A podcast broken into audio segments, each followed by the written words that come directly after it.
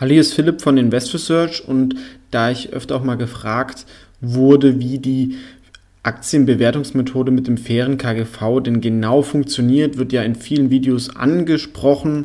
Wie auch dem der Aktienbewertungsmethode möchte ich hier nochmal ein bisschen tiefer die Aktienbewertungsmethode des fairen KGVs, die von mir entwickelt worden ist und meinen Erfahrungen natürlich basiert, die ich mit InvestSearch und eigenem Handel gemacht habe.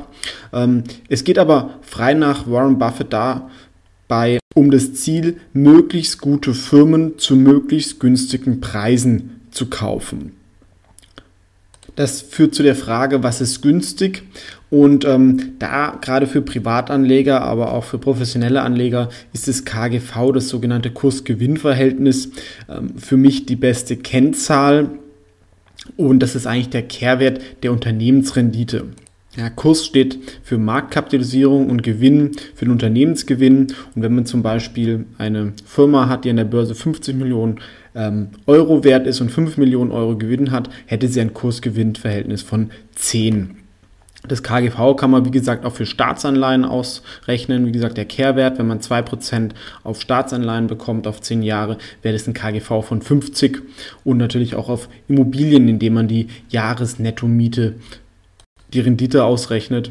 Ja, wenn ich zum Beispiel 12.000 Euro Mieteinnahmen mit einer Immobilie im Jahr habe und die ist 240.000 Euro wert, wäre es ein KGV von 20. Damit kann man ganz gut die verschiedenen Assetklassen vergleichen. Das heißt, je günstiger eine Firma ist, desto niedriger ist das KGV, weil dann die Unternehmensrendite höher ist. Also im langjährigen Mittel ist 15 ein ganz guter Wert, 10 ist schon recht günstig. Hängt natürlich dann auch immer ein bisschen mit dem allgemeinen Zinsniveau zusammen und welche Alternativen die Anleger haben. Ähm, ich habe ja auch mal ein Video zu, dazu gemacht, welche Arten von Anlegern es gibt. Ähm, hier habe ich jetzt nochmal kurz die Stufen der KGV-Investoren äh, aufgeschrieben. Es Dazu aber natürlich ganz wichtig, es gibt ganz viele andere Methoden noch, die auch sehr erfolgreich sein können. Aber wenn man sich jetzt auf das KGV ähm, fokussiert, gibt es halt die Nicht-KGV-Investoren, die überhaupt nicht wissen, was das ist. Einfach irgendwelche Tipps aus Zeitungen kaufen, ohne selber nachzudenken. Dann, was auch viele machen und womit ich auch zum Beispiel vor Jahren mal angefangen habe, das sage ich mal, diese bloße KGV-Investoren, die dann oft in solche Value-Traps kaufen, dass man einfach irgendwie in der Börse online oder online irgendwie durchgeht und dann die Aktie kauft mit dem niedrigen niedrigsten KGV, aber halt nicht die Qualität der Firma mit einbezieht, was dann ein ganz großer Fehler sein kann.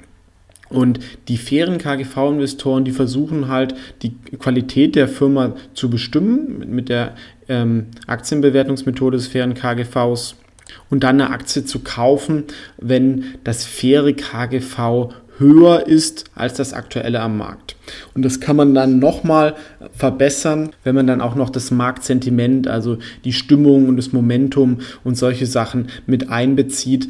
Denn ähm, das ist auch oft das Problem, selbst wenn man eine sehr gute fundamentale Methode hat, das kann sehr, sehr lange dauern, bis der Markt das erkennt. Und ähm, da gibt es ja auch den berühmten Spruch, the market can stay longer wrong than you solvent. Also oft muss man dann, dann auch eine gewisse Flexibilität ähm, dann im Level 4 haben und wissen, wann der Markt zum Beispiel auf diese fundamentalen Sachen achtet und wann überhaupt nicht.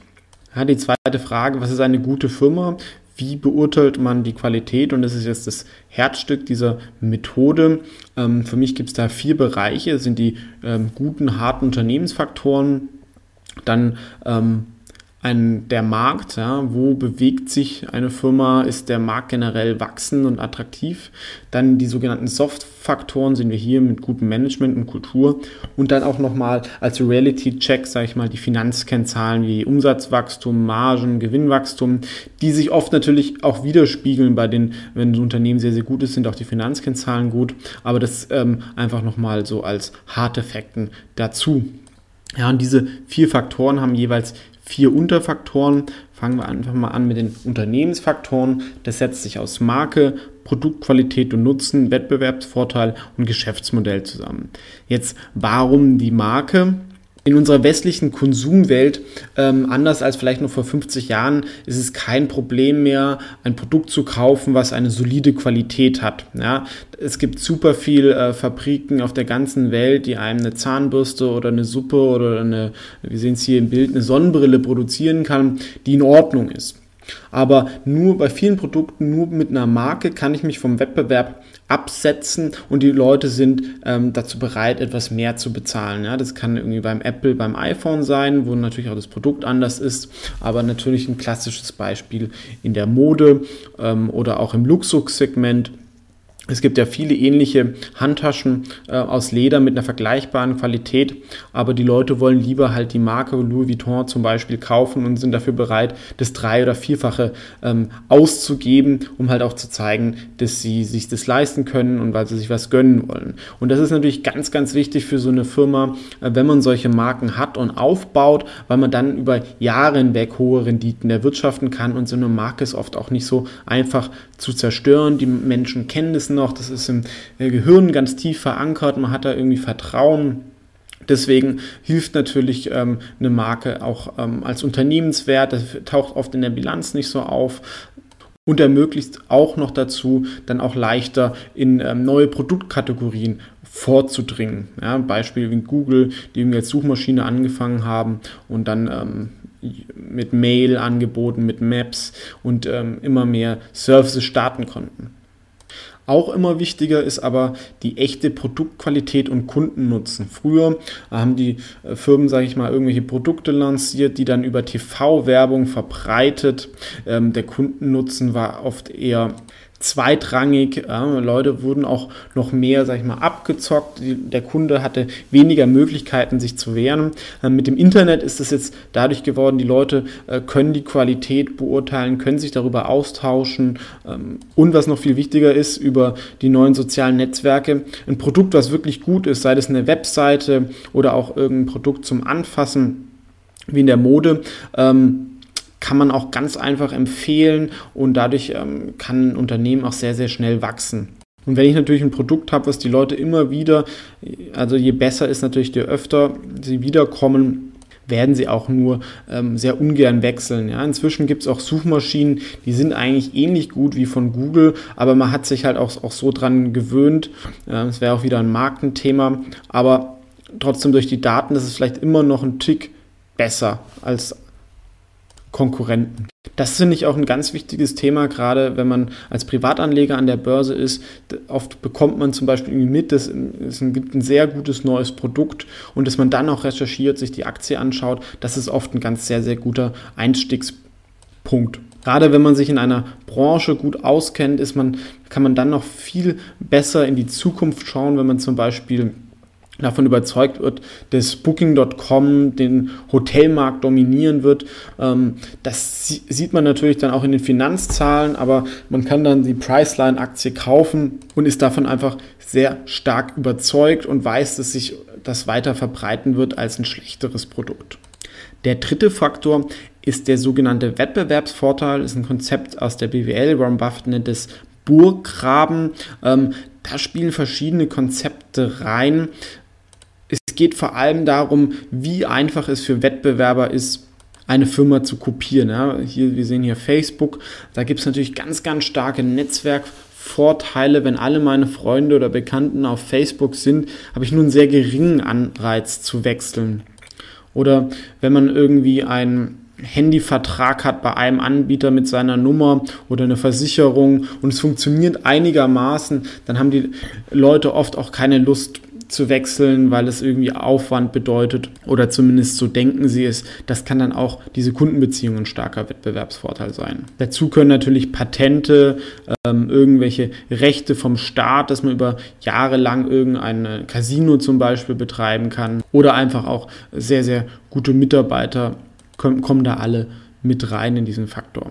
Der vierte Faktor, was ich auch ganz wichtig finde, ist das Geschäftsmodell. Ähm, es gibt tatsächlich bessere und schlechtere Geschäftsmodelle. Hier sind jetzt mal aus dem Internetsegment so acht Geschäftsmodelle aufgeführt. Es gibt halt, dass ich ein Produkt produziere, dass ich einen Service verkaufe, dass ich irgendein Abo-Modell habe, ja, irgendwie ähm, Computerspiele online, ähm, dass ich ein Produkt kaufe und wir online verkaufe, wie Amazon, dass ich ein Marktplatz bin, das ist eigentlich eine der attraktivsten Geschäftsmodelle, wenn ich halt immer mir einen kleinen Anteil einer, aus einer Transaktion herausnehme es gibt Werbung als Geschäftsmodell, Lizenzverkäufe, dass ich eine, wenn ich eine starke Marke habe und das anderen zur Verfügung stelle und dann auch noch Finanzmanagement. Das Ist natürlich auch immer ein bisschen subjektiv, aber wie gesagt, äh, auch Warren Buffett hat mal gesagt, das Ideale ist so eine Art Steuer als Geschäftsmodell. Deswegen ist zum Beispiel ähm, der Marktplatz von Amazon auch ein besseres Geschäftsmodell als der eigene Retail-Segment, da man hier hat man immer den Warenkorbrisiko, äh, dass Produkte irgendwie ähm, verderben oder nicht mehr verkauft werden können. Als Marktplatz nimmt man sich einfach mal was raus und das ist viel, viel profitabler. Auch ähm, Prime ist profitabler mit Medien, weil das skalierbar ist. Wenn ich dann doppelt so viele Abonnenten habe, ist es deutlich profitabler. Deswegen hat sich da Amazon vom Geschäftsmodell in den letzten Jahren deutlich verbessert als noch vielleicht so vor fünf Jahren. Für jede dieser vier Faktoren bisher ähm, kann man dann immer eine Note geben von 1 bis 10, wobei 10 das Beste ist und hätte dann die Unternehmensfaktoren beurteilt. Das nächste wären jetzt die Marktfaktoren, ist ähm, noch, vielleicht noch ein bisschen einfacher. Da geht es einmal um die Marktgröße.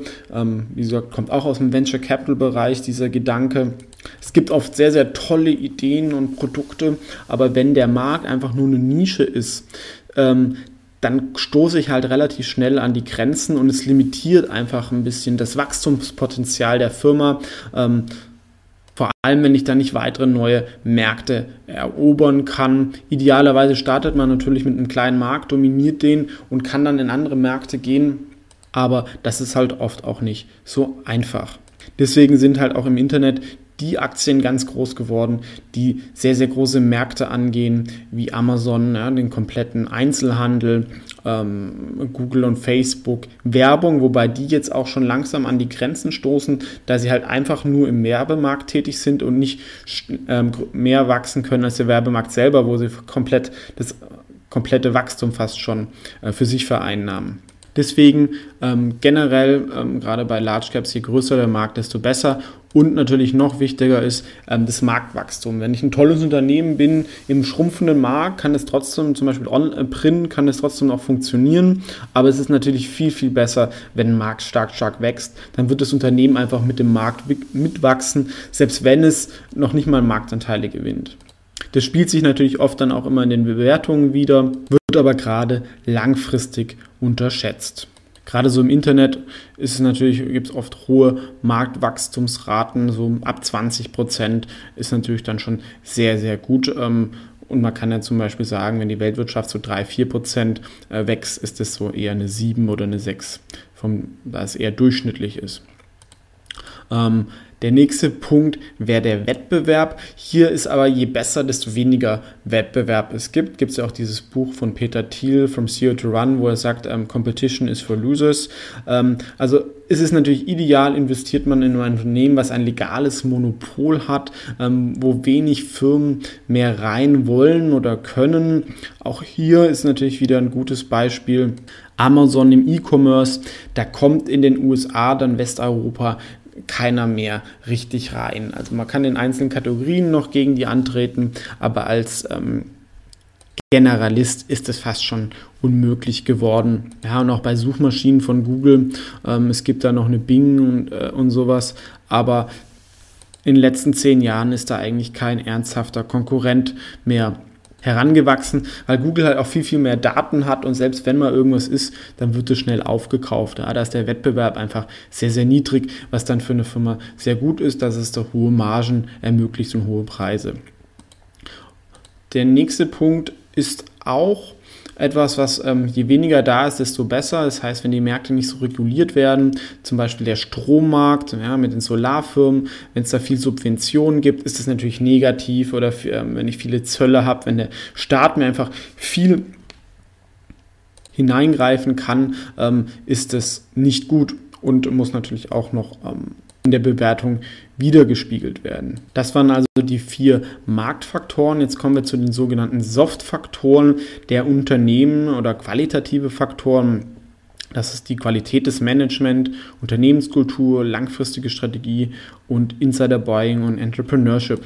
Ja, äh, gutes Beispiel Steve Jobs. Ich meine, es haben viele Leute irgendwie ähm, Handys oder Smartphones, als es das noch nicht gab, produziert oder auch PCs. Aber ein ganz großer Unterschied ist halt ähm, Steve Jobs, der da das ähm, Produkt einfach auf das iPhone ausgerichtet hat und die Firma und auf wenige Produkte und einfach viele, viele richtige Entscheidungen getroffen hat. Und auch gerade bei kleinen Firmen, ähm, wenn man da einen sehr, sehr guten CEO hat, ähm, ist das oft ein großer Unterschied. Im Venture Capital Bereich ist es ja auch so, dass man nie in Startup investieren sollte, was ein schlechtes Management hat. Und das sollte man eigentlich bei Aktien und Unternehmen genauso machen damit oft auch verbunden. Äh, Management sind halt nur ein, zwei, drei Leute oben, ist aber auch die Unternehmenskultur. Das heißt, ähm, sind die Leute da motiviert, ähm, denken, haben sie eine langfristige Vision, arbeiten sie oft vielleicht sogar sehr eigenmotiviert, weil sie irgendwie an, an das glauben, dass sie die Welt verändern oder der Welt helfen oder auch viel Aktien haben und deswegen wie ähm, Unternehmer selber denken. Das wird, denke ich, auch noch immer unterschätzt von vielen Analysten, was so ein großer Vorteil ist, wenn man eine bessere Unternehmenskultur hat. Gerade bei so vielen deutschen DAX-Konzernen sind dann Leute dabei, ähm, die nicht motiviert sind, ähm, äh, es kommt nichts voran, man verwaltet sich selber. Und ähm, da können dann gerade kleinere Agile oder halt auch eine Firma wie Amazon, die obwohl sie so groß ist, immer noch als das größte Startup der Welt ist, können dann ihre Vorteile ausspielen. Damit im Einklang ist auch die Strategie, also im Idealfall hat eine Firma, ähm, wie auch jetzt Alibaba, sie denkt in die nächsten zehn Jahre und nicht an die nächsten Quartalszahlen, da man dann immer über ähm, optimiert das heißt, man sollte sich schon angucken, wo will die Firma in fünf bis zehn Jahren hin. Und ähm, wenn man dann da gleicher Meinung ist, ist das schon mal positiv. Meistens ist es natürlich so, dass ein ähm, gutes Management mit einer guten Unternehmenskultur auch eine gute Strategie hat, aber nicht immer. Ja, also es kann ja auch sein, dass es kommt ein neues CEO rein, die Unternehmenskultur noch, ist noch schlecht und irgendwelche Berater entwickeln eine sehr, sehr gute Strategie. Dann würdest du es zum Beispiel anders aussehen. Ja, und was mir auch ähm, ganz wichtig ist, gibt es auch ähm, ähm, Papers dazu, ähm, Aktien, wo der Gründer oder der CEO große Anteile hat, ähm, performen langfristig besser. Man hat auch nicht diese ähm, Principal Agent Problematik der, der richtigen Incentivierung. da, wenn der CEO selber einen Anteil an Unternehmen hat, denkt er ja wie ein Eigentümer und ich als Aktionär bin ja Eigentümer und er hat nicht zum Beispiel wie ein anderer CEO, der einfach nur hochgekommen ist, weil er immer politisch die richtigen Entscheidungen getroffen hat, der dann vielleicht auch eher auf sich persönlich optimiert, ähm, dass er vorankommt und einen guten Exit macht und nicht für das Unternehmen. Deswegen ist es wirklich etwas, worauf man achten soll. Im Idealfall für eine maximale Punktzahl ähm, wäre ist ein Unternehmen, was immer noch vom Gründer geführt ist, der so 30 bis 35 Prozent der Anteile hält. Über 50 Prozent ist dann oft auch nicht mehr so gut, weil er dann alles machen kann. Also ähm, es sollte einfach eine signifikante Beteiligung sein, ohne dass er komplett alles kontrollieren kann. Basierend auf diesen Effekt habe ich auch sogar ein Wikifolio sind sich gründergeführte Unternehmen, wo nur in solche Unternehmen investiert wird, was sich auch ganz gut entwickelt hat in den letzten Jahren. So, der letzte der vier Oberfaktoren sind die quantitativen Finanzfaktoren, die die Qualität widerspiegeln, aber halt auch zeigen, dass das auch mit harten Fakten geht. Und ähm, das KGV ist natürlich immer im Normalfall das Wichtigste, das Wachstum. Ja, also je höher das Wachstum, desto höher das KGV. Da, wenn ich schnell wachse, habe ich in drei Jahren theoretisch dann auch wieder ein niedrigeres KGV. Deswegen ähm, wird das oft dann unterschätzt, aber das Wichtigste ist halt, das Wachstum mit dem KGV im Einklang zu bringen und auch mit der Qualität. Ähm, der erste Faktor ist natürlich das Umsatzwachstum idealerweise organisch, das heißt eine Firma, die ohne zusätzliche Investments einfach weiter wächst, zum Beispiel irgendeine Softwarefirma, die einfach jedes Jahr mehr Software verkauft, ohne dass die Kosten dabei hochgehen. Das ist natürlich die Wunschvorstellung, aber es kann zum Beispiel auch mal sein, dass das Umsatz sehr, sehr stark wächst, wie bei Amazon, der Gewinn aber nicht so, da man halt stark in die Zukunft investiert. Das hängt dann immer auch vom Einzelfall ab. Aber natürlich, je stärker das Umsatzwachstum ist es positiv und je stärker das Gewinnwachstum. Im Idealfall wächst der Gewinn natürlich stärker als der Umsatz. Das heißt, man hat ein skalierbares Geschäftsmodell. Hier sind zum Beispiel Gewinnwachstumsraten ab 25 Prozent, 30 Prozent wären eine 10, was man zum Beispiel bei chinesischen Internetfirmen findet. Aber das kann natürlich auch jeder individuell für sich festlegen. Der dritte Faktor ist die EBIT oder EBITDA-Marge. Ähm, je höher eine Marge eine EBIT-Marge ist, desto besser ist der Wettbewerbsvorteil und die Position des Unternehmens am, am Markt. Das heißt, auch in der Krise ähm, schreibt ein Unternehmen nicht sofort Verlust, ist auf jeden Fall positiv. Ähm, es kann aber natürlich dann sein, dass im absoluten Boom die schlechteren Firmen ähm, kurzfristig besser laufen, da die natürlich einen höheren Hebel haben Da sie zum Beispiel ihre Marge von 5 auf 10 Prozent ausweiten, einen Gewinn verdoppeln, während ein gutes Unternehmen dann von 15 auf 20 Prozent geht und halt einfach nur ein Drittel mehr Gewinn macht. Langfristig ist aber eine hohe Marge einfach sehr, sehr, sehr wichtig und zeigt auch, dass es ein Qualitätsunternehmen ist, da andere nicht so leicht ähm, ein Produkt zum ähnlichen Preis anbieten können. Der letzte Faktor basiert auch so ein bisschen auf dem Buch von Joel Greenblatt mit ähm, The Magic Formula. Das ist der Return on Equity oder Assets. Ähm, eigentlich ist Return on Equity die bessere Zahl, ähm, solange sie nicht manipuliert wird, dass die äh, Firma komplett immer Ausschüttungen macht, um die ähm, äh, ROI-Rendite ähm, hochzutreiben. Dann sollte man eher Return on Assets nehmen. Das bedeutet aber eigentlich halt, wie viel Rendite bekomme ich für jeden Euro, den ich mehr investiere. Ähm, Bestes Beispiel zum Beispiel im Einzelhandel, ja, wenn ich irgendwie für 1000 Euro einen neuen Kiosk ausmache und er mir im nächsten Jahr schon 500 Euro Gewinn äh, bringt, dann habe ich eine Return on Equity ähm, von 50 Prozent und ähm, sagen wir mal irgendwie ein Schnellrestaurant muss ich 10.000 Euro investieren und kriegt nur 2.000 Euro Gewinn im nächsten Jahr, dann hätte es nur ein ähm, Eigenkapitalrendite von 20 Prozent, dann wäre das erste Unternehmen besser und könnte schneller wachsen.